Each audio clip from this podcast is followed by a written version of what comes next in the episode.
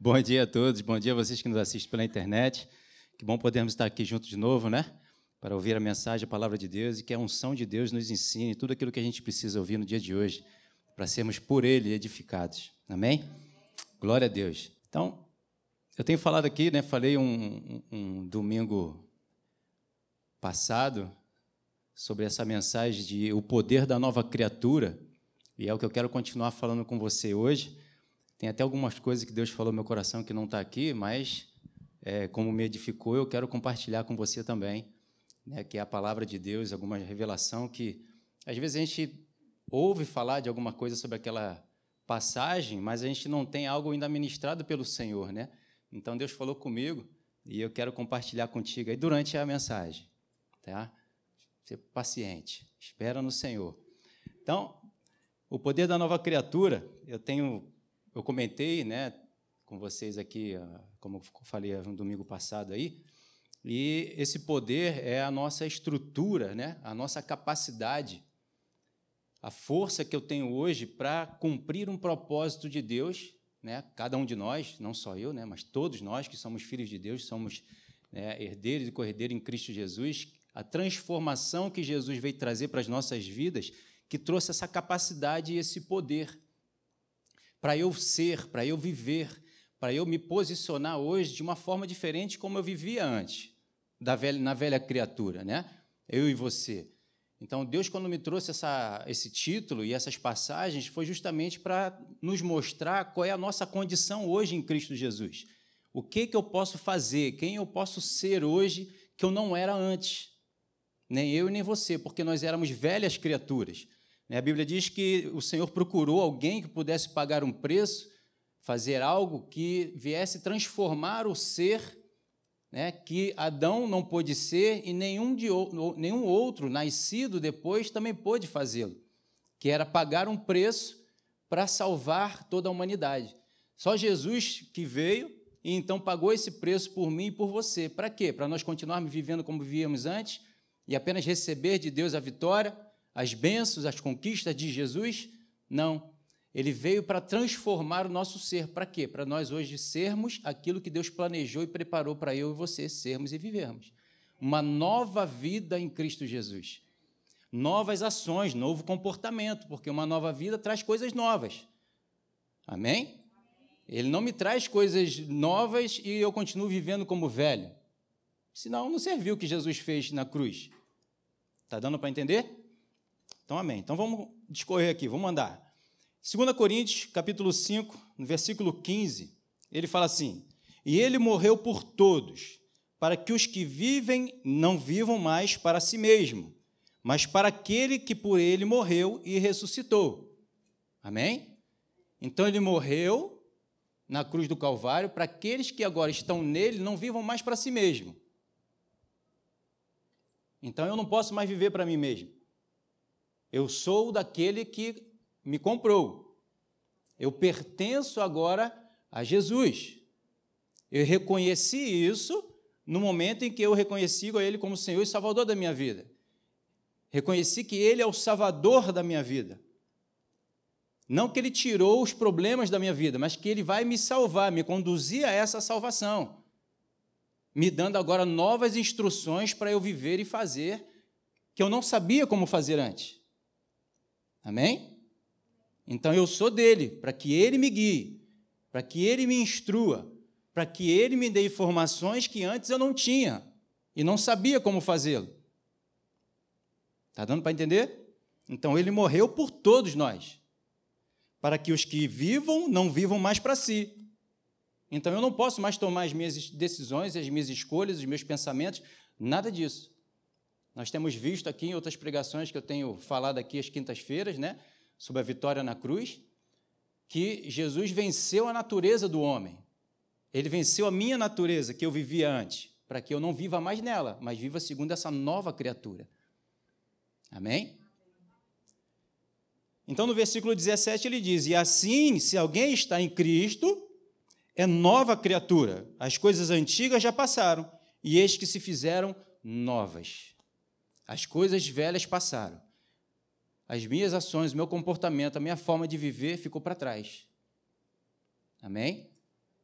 Eu não tenho que trazer de novo essa forma velha de viver na minha vida hoje, porque se eu trouxer, eu vou continuar dando errado como dava antes. Mas Jesus venceu para mim, venceu por mim, me colocou nos lugares celestiais. A gente fala tudo isso, mas se eu não vivo para Ele, tudo isso não vale na minha vida nem na sua. Eu estou cortando, eu estou invalidando as bênçãos de Deus sobre a minha vida. Eu não vou ver essa consequência, esse resultado de Jesus na cruz do Calvário. Porque eu, tudo isso vem como consequência de uma ação minha, de um comportamento meu. Em Deuteronômio 28, como tem coisa aqui que eu vou falar que você vai ouvir toda a pregação minha. Deuteronômio 28, como várias outras passagens, mostra que se eu for obediente aos mandamentos, às leis, à vontade de Deus, vão vir sobre mim todas aquelas bênçãos que estão escritas lá. Mas no mesmo capítulo também diz: se eu desobedecer, vão vir sobre mim todas aquelas maldições que estão escritas também lá. Então, qual é o diferencial? para mim e para você hoje é que hoje eu tenho capacidade de obedecer os mandamentos de Deus que são espirituais. Coisas que eu não conseguia antes, nem você, porque nós éramos terrenos. Amém? Hoje nós somos ET. Não. Hoje nós somos espirituais. Não sou mais terreno. A forma terrena que eu tinha, que eu era, que eu me comportava, que eu me posicionava, me posicionava, ficou para trás é velha criatura. Agora eu sou novo. E o que nós estamos fazendo na igreja, buscando Jesus, buscando a palavra, é aprender como ser essa nova criatura. Como vive essa nova criatura? Como vive esse novo sistema? Como é essa nova cultura? Como é esse novo proceder de Deus? Mas isso é só lá no céu, pastor? Não, não é já é aqui, hoje nós já podemos desfrutar dessa bênção. Qual é o modelo de tudo isso? É Jesus. Eu olho para Jesus e posso me tornar e ser como Ele é. Mas isso é demais? É maravilhoso demais. Nunca se coloque abaixo ou menos daquilo que Deus já te tornou. Você já é capaz de viver o que Jesus viveu e se comportar como Jesus se comportou e vencer as vitórias contra o inimigo que Jesus derrotou. Entende isso? Por isso ele se tornou e me tornou uma nova criatura. E foi isso que Deus falou comigo. Na sexta-feira, estava botando minha filha para dormir. E eu estou o tempo todo conectado, ligado, orando, perdendo a Deus. E isso já é uma pergunta antiga que eu venho perguntando e às vezes Jesus só te fala mais lá na frente. É assim mesmo, o processo é esse. Né? A Bíblia diz que nós somos mais do que vencedores. E eu fico, Jesus, que mais do que vencedor é esse? Opa, desliguei, dá para ligar aí? É isso? Isso. Que mais que vencedor é esse? E assim a gente sempre escuta mensagem, pastores trazendo uma certa explicação, mas eu quero ouvir do Espírito Santo. Foi ele que escreveu. É ele que sabe a plenitude de tudo isso. E quando ele ministra, às vezes até algo que a gente escuta, aquilo faz toda a diferença, porque trouxe claridade, entendimento para mim e para você. Por isso a necessidade de, da palavra rema, revelada, porque quando ela revela é aquilo que a gente diz e caiu a ficha. Entendi. Então eu estava lá e Deus falou: vocês são mais que vencedores. Por quê? Aí eu, até, eu sempre vou conversar com a minha esposa, né? a mesma coisa, vou perguntar para ela. Falei, por que a Bíblia diz que nós somos mais que vencedores? E ela diz, porque eu não precisei lutar e venci. Sim, Deus me acrescentou, pelo menos na forma como ele me falou, me acrescentou o entendimento. Ele não só, eu, não, eu e você não precisamos ter lutado para receber a vitória, como hoje eu estou capacitado para conquistar as mesmas conquistas que Jesus conquistou. Vamos falar de algo atual, para te dar um exemplo maior. Desculpa os outros que torcem para outros times, mas Flamengo foi campeão. Aí agora, não tem nada a ver com o Flamengo, eu nem torço para Flamengo, né, também. Mas vamos lá, para você entender. Flamengo foi campeão. Quem é flamenguista aqui? Tem? Sempre tem. Aleluia. Vocês foram vitoriosos com o Flamengo? Sim. Certo? Mas se hoje, eu acredito que tem mais do que 11 pessoas aqui que são flamenguistas, né? ou 12, né? Se preparar um time aqui, de vocês que são flamenguistas, irem lá disputar o campeonato, vocês vão ganhar? Pela fé, né, como se diz no nosso meio, né, pela fé a gente conquista. Claro que não, vocês não vão conquistar, porque são amadores, porque não tem a condição, não tem a capacitação, não tem a estrutura, não tem o conhecimento, não tem o treinamento, não tem a capacidade física. Então vocês só foram vencedores. Mais do que vencedor, seria o Flamengo te tornar capaz de ir lá e jogar o que eles jogaram e vencer todos que eles venceram. Entende? Agora vamos trazer isso para Jesus? Ele foi lá e venceu. Como eu tenho falado, Jesus não venceu Satanás, ele venceu a natureza humana.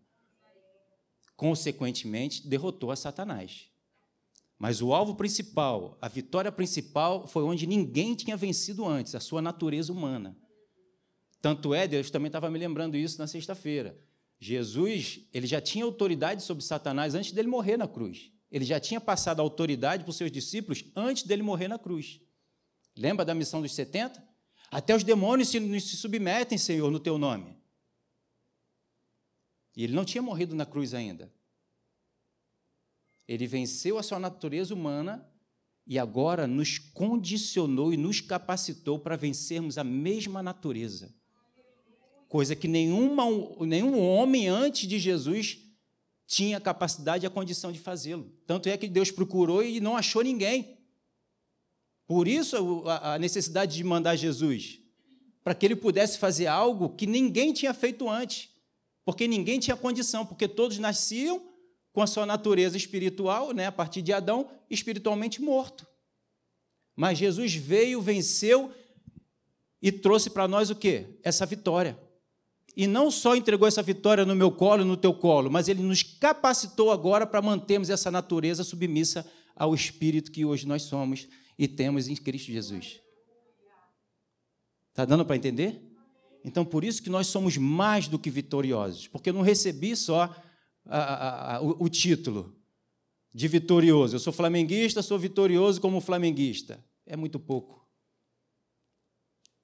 Deus nos deu um upgrade, onde nem nada na humanidade pode trazer isso para o ser humano, para o ser humano de nos tornar agora filhos de Deus.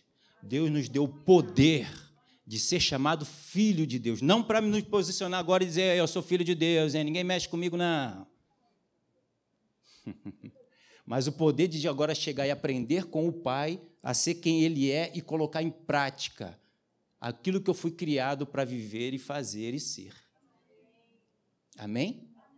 Então foi por isso que Ele nos tornou mais do que vencedor. Foi uma frase que eu já falei aqui que Deus me deu há tempo atrás, que falou para mim: Eu não conquistei a cruz do Calvário simplesmente para entregar a benção no teu colo. Não foi isso que eu fiz. O que eu fiz foi hoje te condicionar a ser quem eu sou, a fazer o que eu fiz, para você conquistar as mesmas conquistas que eu conquistei até a cruz do Calvário. E de nenhum momento me submeter à carne e fazer a vontade da carne. Porque foi isso que Jesus fez, como eu tenho falado aqui às quintas-feiras, né? Jesus viveu uma vida crucificada. Ele não só foi crucificado na cruz, ele manteve a natureza humana dele crucificada em todo o tempo, desde quando ele nasceu até o momento que ele morreu. Foi obediente até a morte e morte de cruz. Em nenhum momento ele se avaliou a situação que ele estava passando ou vivendo e desistiu. Como eu falei também na oração, lá na, na, na igreja, na sexta-feira, até no momento, no dia em que ele foi traído, ele tomou, ele preparou a ceia, tomou o pão, partiu, ceiou o cálice deu para os discípulos, tomou, deu para os discípulos e foi fazer aquilo que Deus o chamou para fazer, morrer na cruz do Calvário. Onde muitas das vezes nós nos submetemos aos sentimentos da carne e se alguém ofende, a gente deixa de lado tudo aquilo que Deus planejou, preparou, venceu na cruz, te condicionou e larga tudo para lá e não perdoa ninguém, aquele que ofendeu, seja lá quem for. Por causa de um sentimento, por causa de algo terreno, que é inferior, é ínfimo para aquilo que nós somos hoje, para os valores que nós temos hoje e precisamos deixá-lo no nosso coração, que são os valores de Deus, não aquilo que eu passo, aquilo que eu vivo. Jesus fez isso, ele deixou de lado tudo aquilo que ele podia sentir na sua natureza humana e foi viver a vontade do Pai. Ele falou: Senhor, contudo, não seja o que eu quero, o que eu estou sentindo aqui, aquilo que eu estou vendo, que eu vou passar e sofrer. Não quero ver isso aí, eu quero fazer aquilo que é a tua vontade. O meu propósito é esse. Só que isso é algo que eu decido, que você decide. É algo que eu tenho que superar, é o que eu tenho que suplantar, é algo que eu tenho que botar todo o meu sentimento numa sacola e jogar ela fora. Eu não posso viver pela minha natureza humana, que ainda está aqui me influenciando. A palavra diz em todo momento, a gente não vê os grandes homens de Deus aqui falando as situações e circunstâncias, dizendo que é contra Satanás, mas ele diz que é contra a natureza, é contra os sentimentos humanos. Abra aí em Romanos, capítulo 8. Ih, agora você não trouxe a Bíblia, está só esperando. Abre aí, acompanha. Se você não tiver sua Bíblia, acompanha aí. Romanos capítulo 8.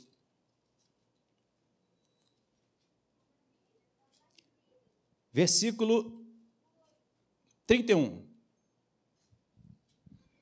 A gente quer sempre pegar essas frases que mostra só vitória, né, e, e quer só falar ela, mas tem que ver o entendimento de tudo aquilo que está se falando aqui. Veja, 31. Que diremos, pois, à vista dessas coisas? Se Deus é por nós, quem será contra nós?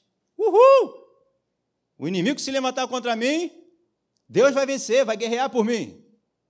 Presta atenção, calma aí. Aquele que não poupou nem o seu próprio filho, antes por todos os entregou, com ele todas as coisas. Entregou, porventura, não nos dará graciosamente com ele todas as coisas? Quem tentará acusação contra os eleitos de Deus? É Deus quem os justifica. Quem os condenará? É Cristo Jesus quem morreu, ou antes que ressuscitou, o qual está à direita de Deus e também intercede por nós. Quem nos separará do amor de Cristo? Paulo está perguntando: quem é que vai nos separar do amor dele? Será tribulação? Será angústia? Ou perseguição? Ou fome? Ou nudez? Ou perigo? Ou espada?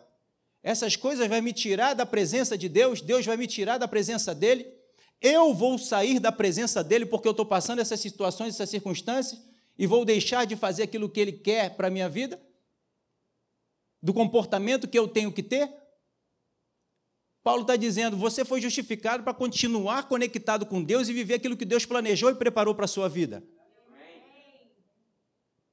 Mas será que essas situações que eu estou passando, a circunstância que eu estou vivendo, que ele acabou de declarar que vai deixar com que eu faça o que Deus preparou e planejou para mim? Será que a nudez, a fome, a perseguição, a angústia vai me tirar da presença dele? Ele não vai me tirar, mas será que eu vou sair? Porque eu estou tendo esse sentimento, essa situação com aqueles que estão à minha volta, a situação que eu estou passando? E vou deixar de amar as pessoas, deixar de abençoá-la, vou deixar de perdoá-la, vou deixar de refletir a Deus? É isso que Paulo está declarando aqui. Se Deus é por mim, para me manter nele, o que ele já fez na cruz, me conectou e me enxertou nele, para eu receber dele vida e vida em abundância e dar muitos frutos, será que essas coisas vão me tirar então da presença dele? Quem é que vai me separar? Só se eu me desconectar. Eu posso me desconectar, porque Deus não vai me obrigar a ficar com Ele. Ele vai me mostrar todos os benefícios que eu tenho de estar com Ele. E se eu então for esperto, eu vou ficar, eu quero é o Senhor, eu quero ficar contigo. Mas não é só uma vontade, é uma decisão de ação e comportamento que eu preciso escolher e tê-la. Entende? Então ele diz, como está escrito, versículo 36, por amor de ti somos entregues à morte o dia todo. Que morte é essa que ele está dizendo aqui? Da morte da natureza, da velha natureza, da natureza humana. Somos entregues todo dia, porque eu tenho que mortificar minha carne todo dia para viver Cristo. É uma decisão da hora que a gente abre os olhinhos até a hora que a gente vai fechar os olhinhos. Porque nós somos confrontados o dia inteiro. E a Bíblia diz que os maiores inimigos são os de dentro de casa. Oh, aleluia! Maravilha! Porque é onde tem maior sentimento, maior influência. Deus, o diabo sempre vai tentar aquele que tem maior influência sobre a minha, sobre a tua vida. Veja a tentação de em Jesus com quem foi? Sempre aqueles que estavam à volta. Pedro, não, Senhor, que não aconteça isso contigo, você não vai morrer, não. Tu é pedra de tropeço para mim, Pedro. Por causa da influência. Tantos outros que estavam ali, o próprio povo de Deus, os próprios judeus, pelo qual Deus estava trabalhando na vida deles desde a criação até o dia de hoje. Mas Jesus nunca abandonou e nem vai porque ele não deixa de ser aquilo que ele é, por causa das situações que estão passando à sua volta. Ah, mas o profeta em casa não tem honra. O próprio Jesus falou isso. E agora? Sai dessa. Mas Jesus deixou de ser quem ele tinha que ser? Ele continuou sendo Jesus, ele continuou obedecendo. Não importa se estão me honrando, importa a quem eu estou honrando. Importa quem eu estou servindo. Pode bater o que for, eu não posso deixar de ser quem eu fui criado e fui capacitado para ser. Esse é o, é o nosso poder, esse é o nosso poder. Não é de ficar, como já falei aqui, ressuscitando morto, parando, levantando machado, céus e o mar mexer, parar. Isso não é o maior poder de Deus. Estava lembrando com os pastores aqui, o pastor Hélio uma vez falou que Deus mostrou para ele que a maior, a maior, o menor poder né, de Satanás sobre a vida do homem, o menor é a manifestação demoníaca, é aquela manifestação que a gente, graças a Deus, não vê mais muito hoje, né? Esse é o menor poder do diabo atuando. O maior poder do diabo é influenciar a mente do homem, controlando ele, influenciando ele a fazer aquilo que ele está dizendo. Deus já tinha me falado algo parecido muito tempo antes, mas do lado dele. Ele falou assim: Leandro, o meu menor poder manifesto é a cura. É restaurar uma perna que se perdeu, é abrir o mar vermelho, isso é o menor poder meu. O maior poder que eu tenho atuando é controlar a mente do homem, é transformar a mente do homem, o pensamento do homem. Aí eu tenho que investir maior poder de convencimento, de revelação, de entendimento, para que ele mude o seu comportamento. O metanoia. Eu vivia de um comportamento e agora eu vivo de outro, totalmente oposto ao que eu vivia antes. Mas isso todo dia está aqui brigando em mim e você. É a carne contra o espírito e o espírito contra a carne. Todo dia. Isso não vai sair de mim e de você, vai só quando eu, a gente partir. Por isso que Paulo diz que é incomparavelmente melhor partir daqui. porque ele vai sair desse, desse sentimento, dessa, dessa, desse confronto. Entende? Então ele diz aqui no versículo 27: Em todas essas coisas, então, porém, somos mais que vencedores, por meio daquele que nos amou. Porque essas coisas, todas que essas situações que eu falei aqui mais acima, nós hoje temos capacidade, capacidade de confrontá-los e superá-los e não desistir mais daquilo que eu sou e fui criado para ser. Coisa que antes ninguém tinha condição, ninguém tinha capacidade, estava todo mundo desconectado de Deus. Né? Mas agora Jesus venceu e me permitiu estar diante dele de novo, conectado, recebendo vida e vida em abundância, para darmos mais frutos, frutos e mais frutos, sendo podado, sendo lapidado, sendo transformado pelas informações que nós vamos receber diariamente. Por isso que é pouco, como o pastor Marcelo acabou de falar aqui, estarmos só no culto. Domingo de manhã, domingo de noite e quarta-feira. Né? E às vezes só vimos no domingo de manhã, tá bom. Já botei lá, Senhor, Yasmin aqui, quando tu for, me leva para o paraíso. Tá? Estou aqui, lembra-te de mim. E não vem mais à igreja. Beleza, estamos aqui para dar esse start. As quartas-feiras, domingo de manhã, domingo de noite, é sempre aquele empurrão para você sair da inércia. Mas você tem que continuar empurrando. Todo dia. Toda hora, em todo tempo, porque eu estou conectado no Senhor. É como eu botar aqui um ventilador para ligar e ele está conectado e eu não desligá-lo mais. Mesmo não tendo ninguém, você está conectado, o ventilador está ventando. O aparelho, o ar-condicionado, se for o aparelho que está conectado, está funcionando. E quando é que eu desconecto? Não desconecta nunca. De Deus a gente não pode desconectar nunca. Mas eu fui para o trabalho, lá você está conectado em Deus e fluindo com Deus. Eu estou em casa, eu estou fluindo com Deus. Eu estou sei lá, minha faculdade, estou fluindo com Deus. Eu estou na igreja, eu continuo fluindo com Deus. Eu vou botar minha filha para dormir, eu estou lá fluindo com Deus. Foi lá que Deus me deu a revelação. Enquanto eu não apago de vez, e às vezes até não apagar, Deus. A Bíblia diz que Deus trabalha enquanto aqueles que dormem. Ele está me abençoando, está te abençoando. Quantos sonhos a gente não tem, já não teve? Eu tenho, vira e mexe, eu tenho alguns. Minha esposa tem toda hora. Mal fecha o olho e já está sonhando. Aleluia. Sonhadora, é isso aí, Deus está botando sonhos. Amém. Então a gente está conectado com Deus o tempo todo, a gente não se desconecta. Se desconectar, vai falhar. Mas a fé não costuma falhar. Não pode falhar. Entende? Então não se desconecte de Deus. O culto acaba, não se desconecte. Continue falando das coisas que edificam, das coisas de Deus, da parte de Deus. A gente não pode se distrair. O diabo está o tempo todo tentando distrair a gente, tentando distrair, distrair, distrair. Para quê? Para que você continue voltando a ele. Vem aqui, o oh, aleluia, glória a Deus, sai, desconectou. Aleluia, glória a Deus, já ficou para trás. Não pode. Não pode. Em nome de Jesus, não pode. Vê a nossa condição, então, de mais do que vencedor? Senão, a gente. Atos capítulo 19.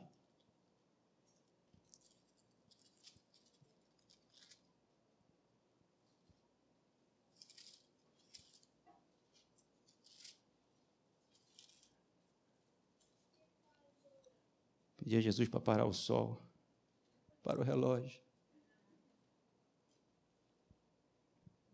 Paulo era um grande homem de Deus, continua sendo, né? Aleluia. Ele estava o tempo todo conectado em Deus. Ele não se desconectava. E muitas das vezes, eu, eu já orei assim também, já queria ser como Paulo. falei, Deus, me faz ser como Paulo. E ele falou, você não quer ser igual a mim, não? falei, opa, upgrade. falei, quero, Senhor. Mas se fosse igual a Paulo, já estava bom. se eu tiver as revelações que Paulo teve, já estava maravilhoso. Ele, mas ele falou para mim, ó, o alvo sou eu. O foco sou eu. O que Paulo foi até onde ele foi, você, se quiser, pode ir além, porque eu sou mais. Eu falei, amém, então vamos lá. Me conduz a isso então. Então, em Atos 19, no versículo 11, diz assim: E Deus, pela mão de Paulo, fazia milagres extraordinários, a ponto de levar os enfermos lenços e aventais do seu uso pessoal, diante dos quais as enfermidades fugiam das suas vítimas, e os espíritos malignos se, se retiravam. Versículo 13.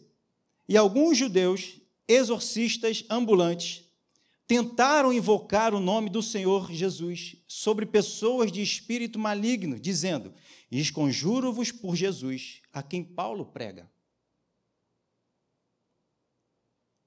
Olha a diferença de um homem que vive Jesus, que perseguia Jesus,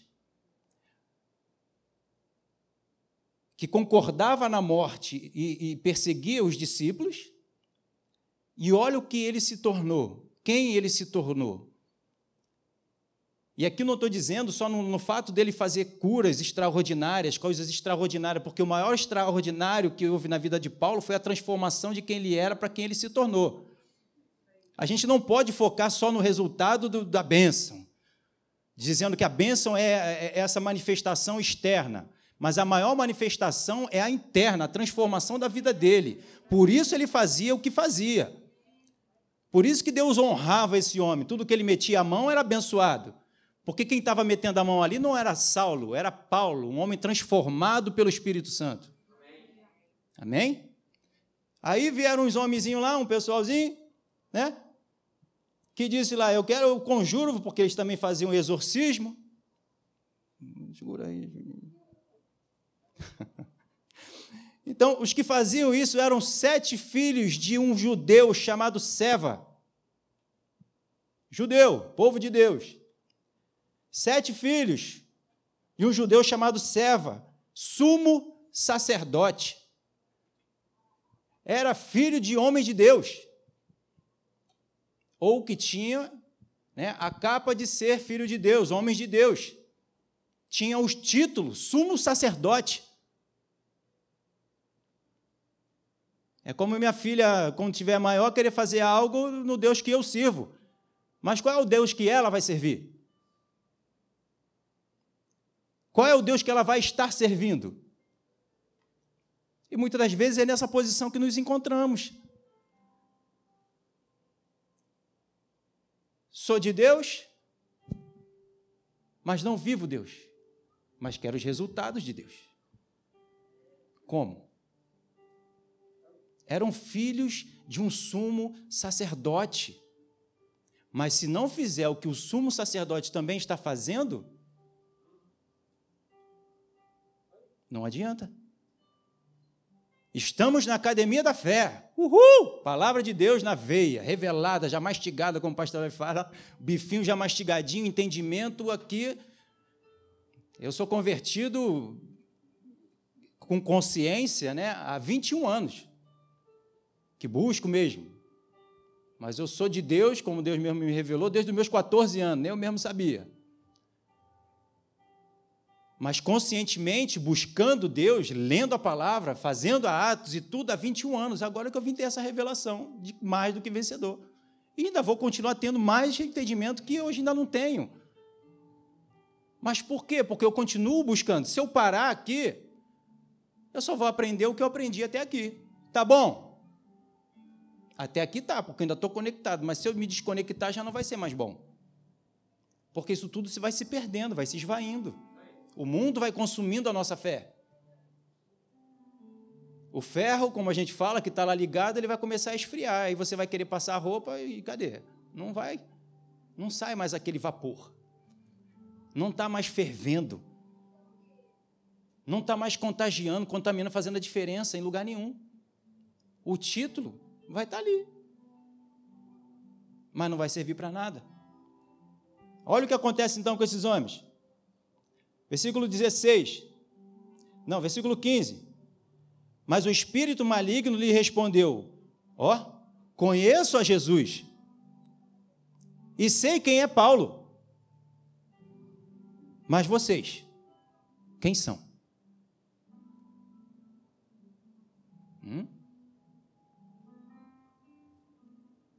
Nós podemos fazer muitas coisas no nome de Jesus, porque no nome de Jesus tem poder. Aí, porque fez alguma coisa no nome de Jesus, acha então que Jesus está com ele.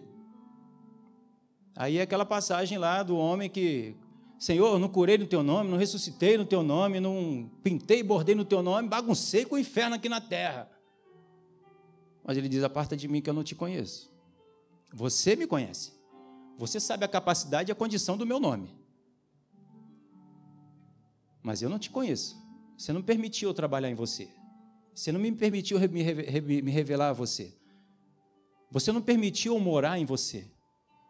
Eu não vejo os meus ornamentos em você, porque ele só reconhece Jesus, o Filho. Então, se ele vê o Filho em nós, ele reconhece. Amém. E o Filho não é a consequência. O Filho é o próprio comportamento do Pai. Hum? E é isso que nós estamos aqui para revelar. E o mundo está numa grande expectativa da manifestação de quem? Dos filhos de Deus. Cadê os filhos de Deus? Tem filho de Deus aqui? Amém. Aleluia! Então revele essa natureza. Mostre essa natureza. É como tem falado aqui, mostre os frutos. A árvore é conhecida não pelo que ela faz, de como se fizesse alguma coisa diferente. Ela só é reconhecida pelo aquilo que ela foi criada para fazer, gerar frutos. Se então está sendo visto frutos na, na vida do, do homem, então está sendo conhecido. Então ela está glorificando o seu Criador. Só pelo aquilo que ela nasceu para ser. Então vamos mostrar os frutos que Deus está gerando em nós. Eu preciso gerar frutos. Você precisa gerar frutos. E esse poder e essa capacitação eu tenho, você tem. Já está aí em mim e você. Esse é o nosso poder de poder ouvir o que Deus manda, reter e transmitir. Por isso Jesus falou que nós vamos rios de água viva vão fluir.